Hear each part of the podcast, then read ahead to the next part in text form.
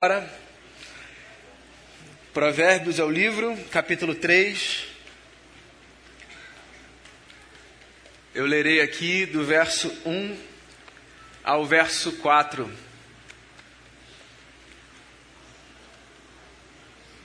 Diz assim o texto: Meu filho, não se esqueça da minha lei, mas guarde no coração os meus mandamentos pois eles prolongarão a sua vida por muitos anos e lhe darão prosperidade e paz. Que o amor e a fidelidade jamais o abandonem. Prenda-os ao redor do seu pescoço, escreva-os na tábua do seu coração. Então você terá o favor de Deus e dos homens e boa reputação. Palavras de sabedoria no livro de Provérbios, palavras de Deus para a minha vida e para a sua vida. Esse é o quarto e último encontro da série de mensagens extraordinário. Uma série em que a gente se propôs a refletir sobre o ordinário da vida e se perguntar se no fundo as coisas mais extraordinárias da nossa jornada não estão exatamente ali, no cotidiano, no trivial, no corriqueiro, é claro que existem coisas que são extemporâneas, que acontecem aqui e ali, e que a gente classifica como coisas extraordinárias. É evidente.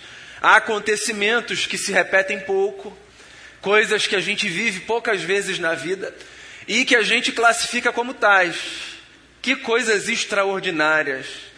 Mas eu tenho batido nessa tecla desde há três domingos, esse será o último quarto que não necessariamente as coisas extraordinárias da vida estão nessas experiências pontuais. É possível que a gente viva extraordinariamente, observando com atenção a maneira como a gente constrói a nossa jornada ordinária. Nesse quarto encontro e último encontro da série, eu quero refletir exatamente sobre isso. Sobre a possibilidade da gente viver extraordinariamente.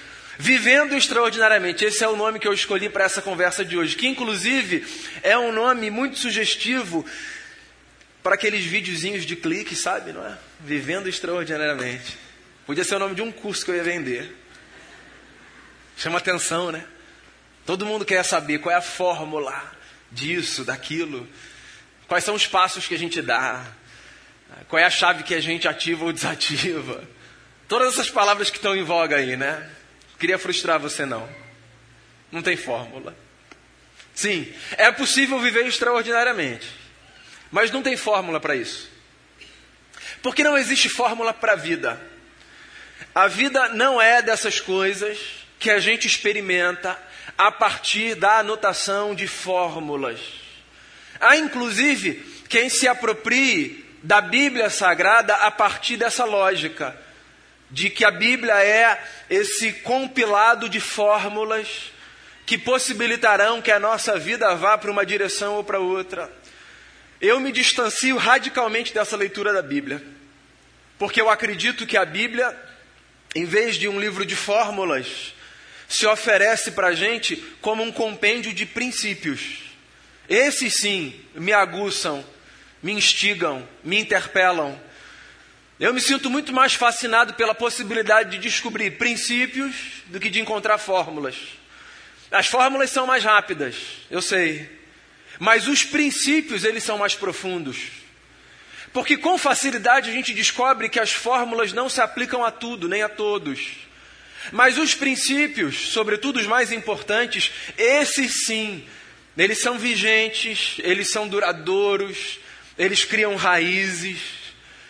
E eu gosto muito de afirmar exatamente isso: que a Bíblia Sagrada é um livro de princípios, um livro de ideais.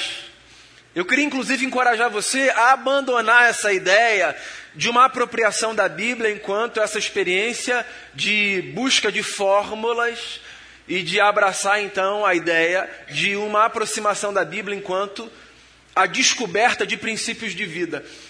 Tem uma fala, inclusive, de um dos meus autores religiosos favoritos, um rabino já falecido, chamado Rabino Jonathan Sachs, na qual ele diz o seguinte: Ideais são as coisas que dão significado à vida.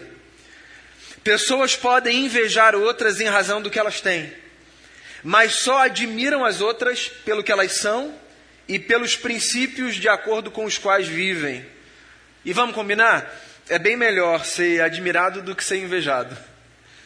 É engraçado como a gente acha, às vezes, que as coisas extraordinárias da vida estão naquilo que se revela a partir do que uma pessoa tem. E aí a fala do Rabino Sachs é essa, que faz a gente perceber que olhar para aquilo que o outro tem muitas vezes desperta no que olha uma certa inveja. Agora, perceber o outro naquilo que ele é pode gerar em nós uma admiração. Porque o que eu tenho pode ser muito bacana, mas quem eu sou vale muito mais, certo? Pois então, princípios apontam esse caminho. Não do tipo de coisa que eu posso ter, mas do tipo de gente que eu devo ser. E aqui a gente tem alguns caminhos, princípios de vida que eu considero muito elementares, indispensáveis, eu diria, para a jornada de qualquer pessoa. Eu queria partilhar com você. Vou ler de novo, porque o trecho é curtinho. Palavra de sabedoria é sempre bom a gente ler, né? O meu filho, não se esqueça da minha lei. Guarde no coração os meus mandamentos porque eles prolongarão a sua vida por muitos anos e darão a você prosperidade e paz. Meu filho, que o amor e a fidelidade jamais abandonem você. Prenda o amor e a fidelidade ao redor do seu pescoço e escreva essas duas coisas na tábua do seu coração. Porque se você fizer isso, você terá o favor de Deus e dos homens e terá boa reputação. Aqui, na minha opinião, há princípios para uma vida extraordinária. E quais são eles? Eu quero destacar aqui cinco. Vamos lá.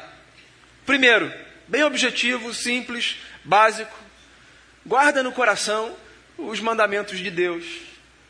Simples, né? Mas é um princípio para uma vida extraordinária. Abra o seu coração para que ali dentro você consiga guardar, sabe, não na superficialidade da existência, mas na profundidade do ser, princípios que vão nortear a sua vida. Guarde a palavra de Deus não apenas na mente, mas no coração. Essa é uma divisão só ilustrativa, porque não tem a ver com espaço físico. Tem a ver com a percepção de que está para além do registro da memória de alguma coisa que se aprende. Sabe, da memorização de uma frase, de uma palavra, de um texto. Tem a ver com a interiorização tem a ver com a capacidade de permitir que aquilo que você ouviu e memorizou crie raízes na profundidade da sua existência. Guarda no coração, guarda lá no fundo do ser, leva para dentro da vida. Uma vida extraordinária, eu penso, começa assim, com uma disposição de qualquer pessoa de cultivar no coração essas sementes que são as sementes que potencializarão a nossa jornada. Então, o meu primeiro conselho a você, a partir desse texto, é: na, na, na, jornada de vida, no curso da sua vida, permita não apenas que você faça um bom exercício de memória, e que saiba então decorar textos e citar textos e recitar frases, mas que você seja deslocado desse lugar e vá para o lugar de viver imerso nos princípios que estão por detrás dos textos. Sempre que eu falo disso, eu cito uma frase de um teólogo anglicano, também já falecido, do século XX, chamado John Stott, quando ele diz assim: mente bíblica não é aquela capaz de citar textos, mas aquela capaz de raciocinar dentro dos parâmetros das Escrituras. Entende isso? Então não tem a ver com a sua capacidade de memorizar. A gente não guarda no coração apenas pelo exercício da memória, a gente guarda no coração a partir de uma vida que se constrói calcada nesses princípios. Então, esse é o primeiro conselho que eu queria dar a você. Você quer viver de forma extraordinária? Acredite mesmo que levar a palavra de Deus para a vida é o primeiro é, tijolo que você coloca nessa construção, sabe? Não deixa ela guardada aqui no domingo, não. Não deixa ela guardada em alguma gaveta que você só acessa quando você está num ajuntamento religioso. Leva para a vida leva para os seus relacionamentos fora daqui, leva para o seu trabalho, leva para a maneira como você vive onde você estiver. Porque é isso que ele está falando. Guarde, guarde o, manda, o mandamento de Deus no coração. E você vai descobrir um negócio. Quando você guarda o mandamento de Deus no coração, você descobre que você pode ter vida longa, que não é uma fórmula, é inclusive uma repetição de um dos mandamentos lá do Decálogo de Moisés. Lembra qual? Honra o teu pai e a tua mãe, para que os teus dias se prolonguem nessa terra que o Senhor teu Deus te dá. Não é uma fórmula nem uma mágica, é uma lógica.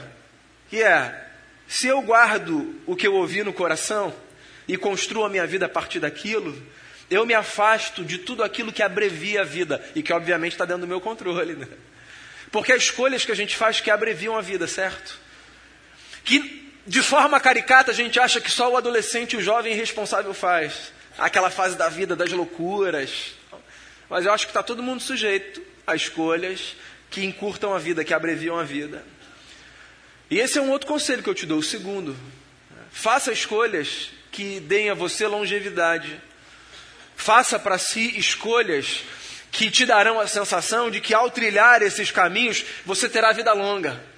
Porque eu acho que esse é um negócio que todo mundo deseja, né? Ter vida longa, viver mais, viver bem, chegar longe. Me lembro, inclusive, circula por aí na internet, uma vez uma repórter estava entrevistando um senhor já de bastante idade e ela quis perguntar a ele mas o senhor, com essa idade, como é que fazem para chegar nessa idade do senhor?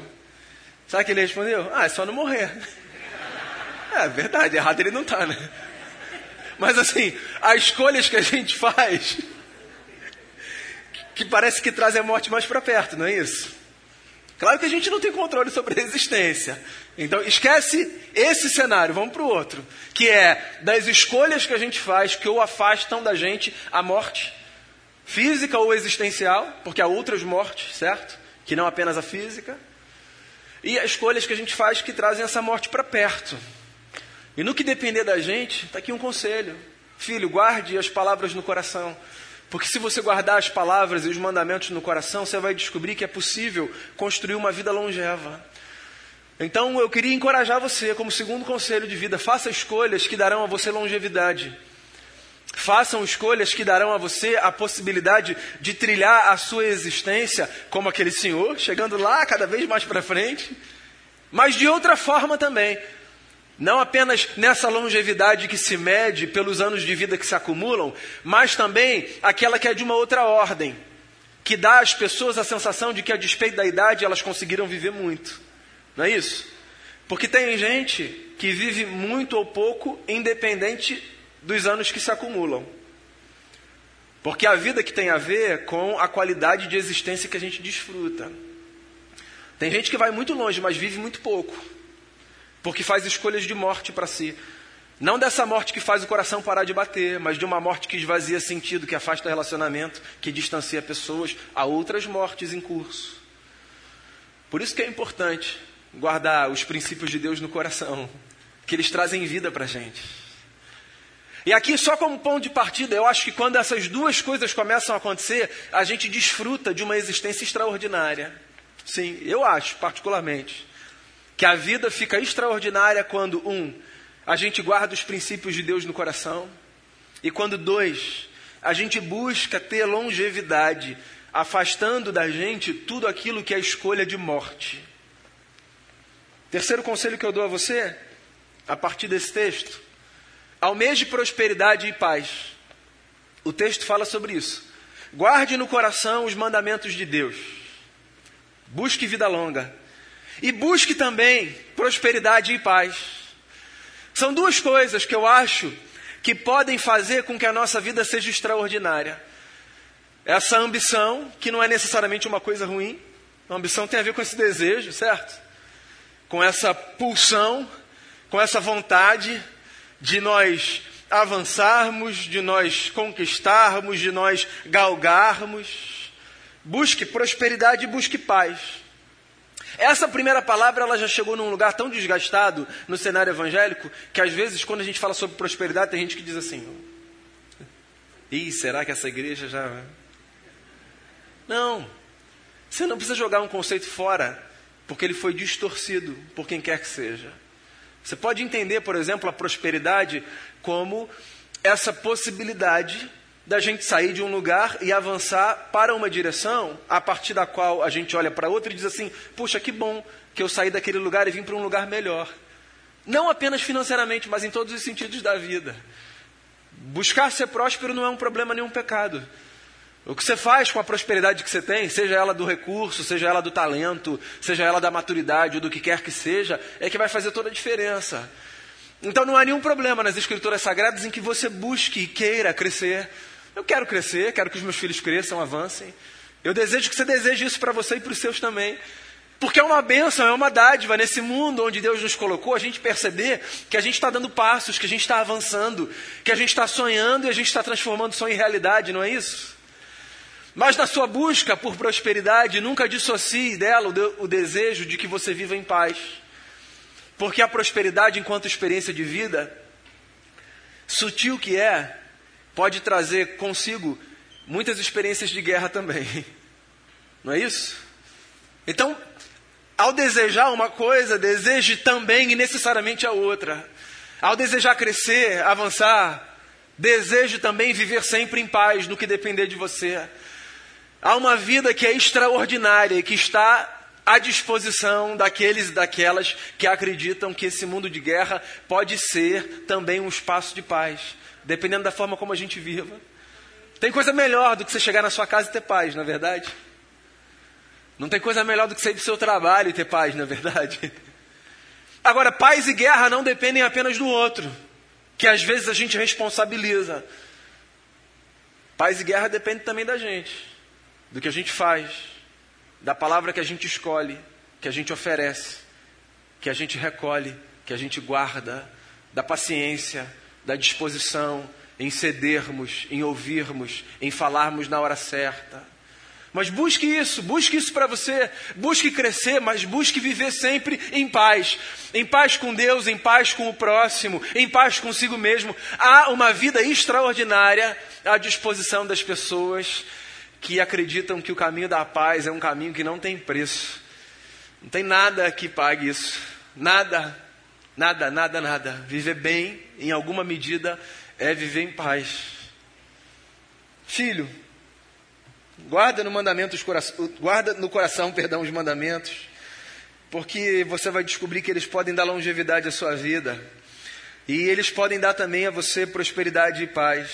E faz mais uma coisa, diz aqui o sábio, esse é o quarto conselho. Ande sempre em amor e em fidelidade.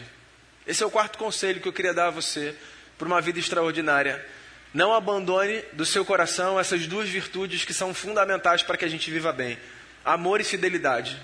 Ame incansavelmente e seja fiel àqueles aos quais você jurou fidelidade e ao Deus a quem você devotou a sua vida. Isso vai fazer com que a sua vida seja extraordinária, eu acredito mesmo, não como uma fórmula, mas como um princípio. Ame, ame incansavelmente, ame sobre todas as coisas.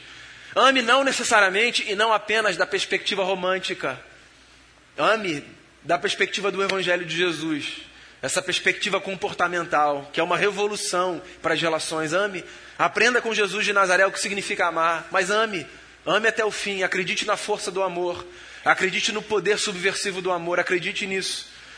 Há uma fala, inclusive, de São João da Cruz, um místico cristão, que diz assim: No crepúsculo da vida nós seremos julgados pelo amor.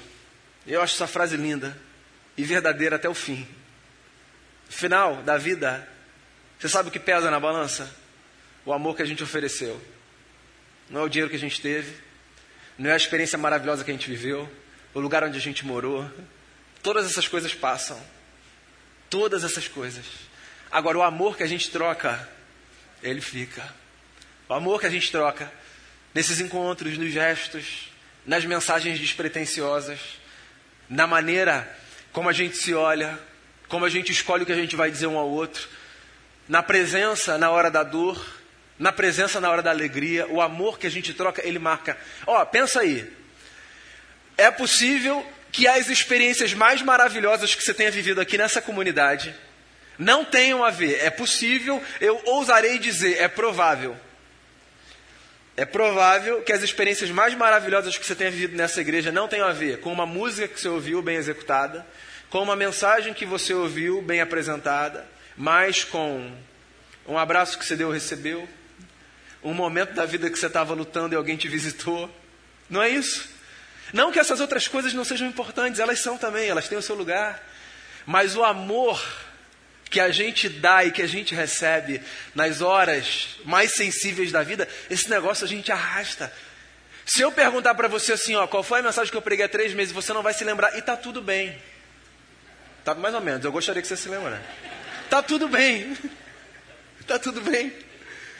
Mas se eu disser a você assim, ó, foi, foi com você que aconteceu que ano passado uma pessoa apareceu lá no hospital onde você estava e te deu um abraço você vai falar assim, foi comigo, e foi nesse dia, e a pessoa chegou, e a pessoa entrou no quarto, eu estava desesperado, ela me deu um abraço. Essas coisas ficam muito mais do que qualquer mensagem. Entende? O amor. Amor, no crepúsculo da vida é por ele que a gente vai ser julgado, ele é o que fica. Pode acreditar, é a coisa mais importante que a gente tem. A vida extraordinária que a gente vive está na possibilidade da gente acreditar na força do amor. É por isso que a gente faz uma mesa aqui antes do culto, às vezes. É por isso que a gente faz uma cantina de noite, um almoço, como da semana que vem. Porque essas experiências, desses encontros fora do rito, são experiências que potencializam a construção de um amor que o rito, maravilhoso que seja, não necessariamente nos oferece. Aqui está todo mundo quietinho, me olhando, me ouvindo, tentando processar alguma coisa para levar para a vida. Mas os encontros que a gente tem nos corredores, fora daqui, eles ficam para sempre. Então, guarde o amor dentro de você. E a fidelidade também. Fidelidade. A gente começou essa celebração cantando isso. Deus é fiel. Fiel a si sobre todas as coisas. E porque fiel a si, fiel a nós. Não é isso? Deus é fiel a nós porque Ele é fiel a si. Porque Ele faz valer a Sua palavra de que Ele nos amaria. E essa fidelidade de Deus é impressionante. A gente cantou em algumas músicas, na verdade, né? Na primeira, na última agora. Deus é fiel, Ele vai estar sempre com a gente. Mas isso não deve ser apenas a possibilidade do desfrute dessa dádiva. Isso deve ser também uma inspiração para que a gente cultive essa virtude. É uma vida extraordinária estar à disposição daqueles e daquelas que se mantêm fiéis na sua palavra, nos seus princípios, nos seus votos. Há muitas distrações na vida. Muitas coisas vão tentar seduzir você, na verdade, tentam desde sempre, a mim, a você, a todos nós. Esse mundo tem muita coisa para distrair o nosso olhar daquilo que verdadeiramente importa. Sim, há muitos convites, há muitas possibilidades para que a gente substitua o que a gente tem enquanto valor, enquanto compromisso e se dedique a outras coisas. Façam bem a sua alma. Seja fiel até o fim, aquilo que você disse que seria, aquele que você disse que você seria, aquela que você disse que você seria. Vai firme. Permaneça firme nos valores que você tem. Sabe? Você vai ser, às vezes, tentado a abandonar os seus valores em diversos lugares, com possibilidades, às vezes, aparentemente maravilhosas. Não foi só Jesus que teve a experiência de ser levado ao pináculo do templo. Não foi só Jesus. Não foi só Jesus que recebeu do tentador o discurso ardiloso de: vai lá, toda a glória do mundo será tua. Esse negócio também para diante da gente. Mas sabe o que a gente precisa fazer? A gente precisa se lembrar quem a gente é lá no fundo. O compromisso que a gente assumiu. A quem a gente devotou o nosso coração. E aí o que acontece é que às vezes, inclusive essas vozes que nos tentam, nos fazem acreditar que o extraordinário está lá fora. Porque a sedução é essa, o extraordinário sempre está lá fora. Sempre. E a gente acredita às vezes, a gente mergulha, a gente vai. Mas você quer coisa melhor do que você viver em paz e bem com aquilo e com aqueles que Deus deu a você? Ficar ali, focar ali. Cultivar o que o pastor Eugene Peterson certa vez descreveu como a beleza dessa jornada de uma longa obediência na mesma direção. Ser fiel a Deus é obedecer dia após dia nessa mesma direção do caminho que ele sinaliza para mim e para você. Então fica esse conselho para você também. Ame e seja fiel. E aí, sabe o que você vai desfrutar como consequência? Você vai desfrutar do amor de Deus, do favor dos homens e de boa reputação. Que é coisa mais extraordinária do que isso? Viver com a consciência de que você é amado por Deus e amado por gente. Eu acabei de falar do amor que a gente doa, como ele é importante, como ele marca, né? Mas tem a outra via também, que é do amor que a gente recebe. Se sentir amado é bom demais, não é? Tem gente que tem tudo. Tem gente, inclusive, que tem tudo aquilo que no clichê a gente descreveria como a vida extraordinária. Tem gente que mora nos melhores lugares e faz as melhores viagens e come nos melhores restaurantes. E veja bem, não tem problema nenhum nisso não, tá? Desde que, desde que isso não seja um disfarce que impede o indivíduo de perceber que a ele lhe falta o que verdadeiramente importa: se sentir amado. Tem gente que tem tudo, mas que trocaria tudo por uma experiência verdadeira de amor. E esse negócio está à disposição não só da gente, está à disposição de todo mundo. Você sabe? Que, sobretudo nós que vivemos numa área muito privilegiada da cidade, eu sei, não é a área mais nobre, mas a gente tem muito privilégio, não tem? Pois então, a gente está cercado de gente que tem tudo, mas que no fundo não tem absolutamente nada. E tem uma notícia que a gente pode dar para as pessoas: que o extraordinário da vida não está necessariamente no carro que ela vai comprar, no condomínio onde ela vai morar, na viagem que ela vai fazer, nem no restaurante Michelin que ela vai comer. O extraordinário da vida está no amor de Deus que ela pode desfrutar, porque está à disposição de todo mundo. Porque tem gente que está correndo de um lado para o outro, atrás dessas coisas que podem ser bacanas, mas que não são, no fundo, as que verdadeiramente importam. Porque o que verdadeiramente importa e dá sentido é a gente olhar para esse mundo grande, como o Damião começou falando aqui no culto, maravilhoso, essa criação de Deus, e dizer assim: caramba, ele fez tudo e ele mora aqui. Pois é, ele fez tudo e ele mora aqui. Nós somos amados, somos amados por Deus e podemos ser amados pelas pessoas. Isso é extraordinário, né? Não é causar inveja nas pessoas, é viver uma vida de tal maneira que haja quem nos ame. Que as pessoas digam assim: não quero saber o que, você tem ou deixa de ter. Você é uma pessoa tão bacana, né? Isso verdadeiramente importa, não é? Isso. O texto termina dizendo que quem vive assim goza de boa reputação.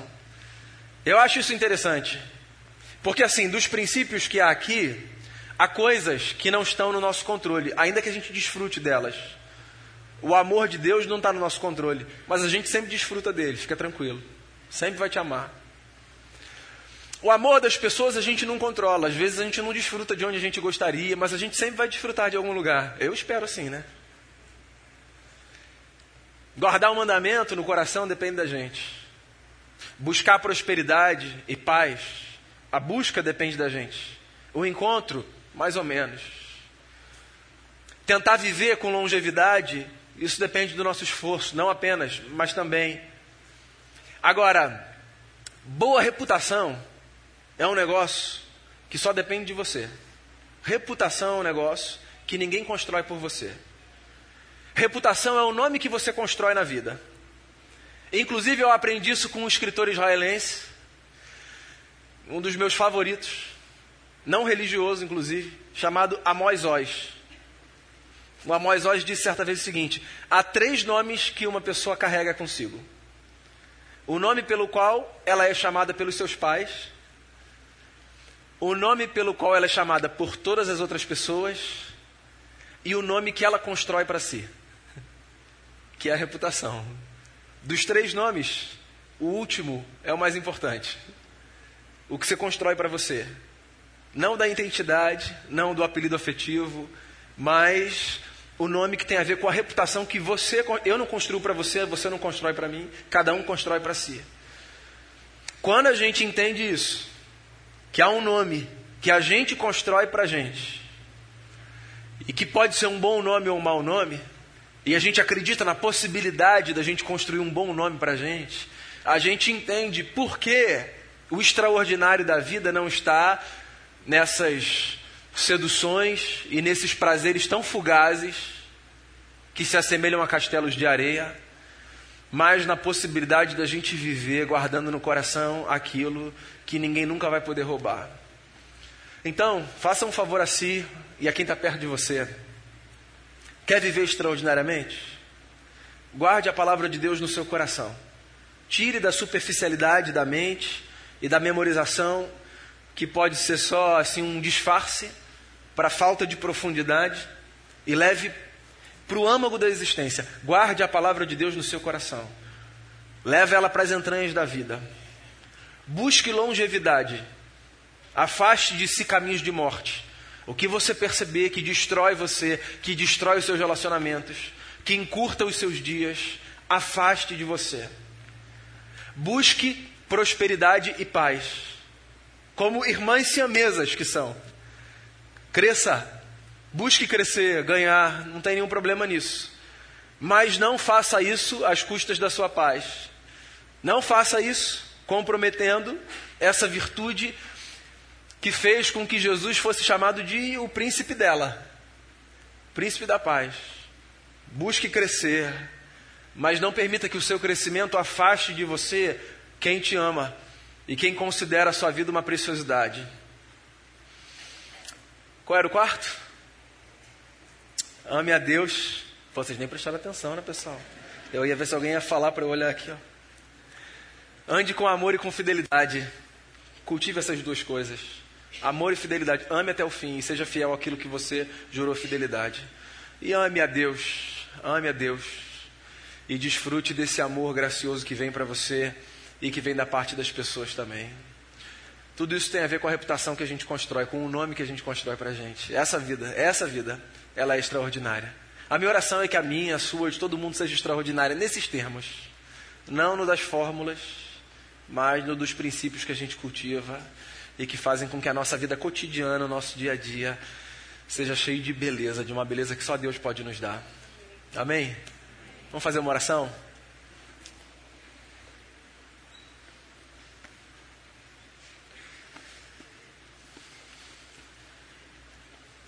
Queria que você orasse aí, no seu lugar, em resposta ao que você ouviu.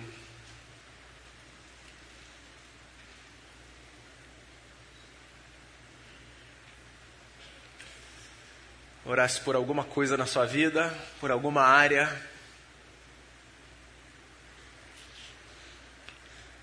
Tem esse tempinho aí de resposta a Deus em oração, a partir do que você ouviu.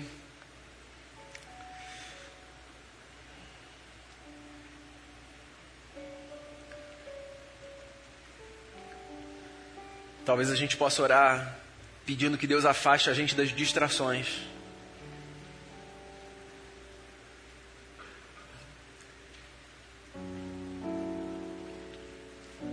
sei se você está na fase de educar filho, ou se você está num outro momento da vida, se o dilema é no trabalho, na família. Mas eu queria que você colocasse diante de Deus assim, ó Senhor, queria orar por isso nesse momento, queria colocar isso diante do Senhor. A gente está vivendo um momento tão especial como igreja, tão especial. Comunhão, ajuntamento, gente estreitando laços, gente se ajudando. Isso é tão precioso. Queria que você orasse aí.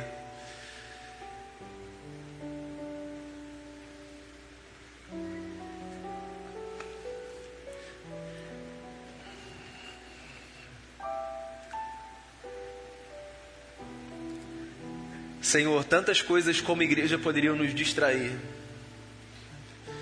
O desejo de sermos a igreja do momento, o desejo de chamarmos atenção por qualquer coisa que, ainda que tenha o seu lugar, numa escala de prioridades, fica tão lá atrás na fila. Então, já que eu estou aqui com os meus irmãos e irmãs, eu queria orar por uma coisa nessa manhã, como igreja. Ajuda a gente a guardar os mandamentos no coração. Ajuda a gente a ter vida longa no que depender da gente longa e de qualidade. Ajuda a gente a buscar prosperidade e paz, viver assim. Ajuda a gente a ter como marca maior o amor e a fidelidade a ti e um ao outro. E ajuda a gente a construir um nome para nossa comunidade que faça com que as pessoas digam Queremos passar por lá sim, porque eles amam. Então, que o Senhor continue a nos conduzir. Essa é a oração que eu faço como pastor da comunidade, junto com os meus irmãos. Mas a cada oração sendo feita aqui, o bom é que o Senhor nos ouve a todos. E eu queria pedir que o Senhor acolhesse a oração de cada irmão, de cada irmã. O Senhor sabe onde cada um vive um desafio nesse momento. E eu queria pedir que o Senhor dê força a cada um para lutar na área que precisa enfrentar a luta nessa, nessa vida. E eu queria pedir um negócio: que o Senhor, ao mesmo tempo que nos dê força, nos dê também a tranquilidade de confiarmos no cuidado do Senhor. Porque todo dia a gente precisa aprender que o Senhor cuida da gente. Então, toma a nossa vida nas tuas mãos e continue a falar o nosso coração. Em nome de Jesus. Amém.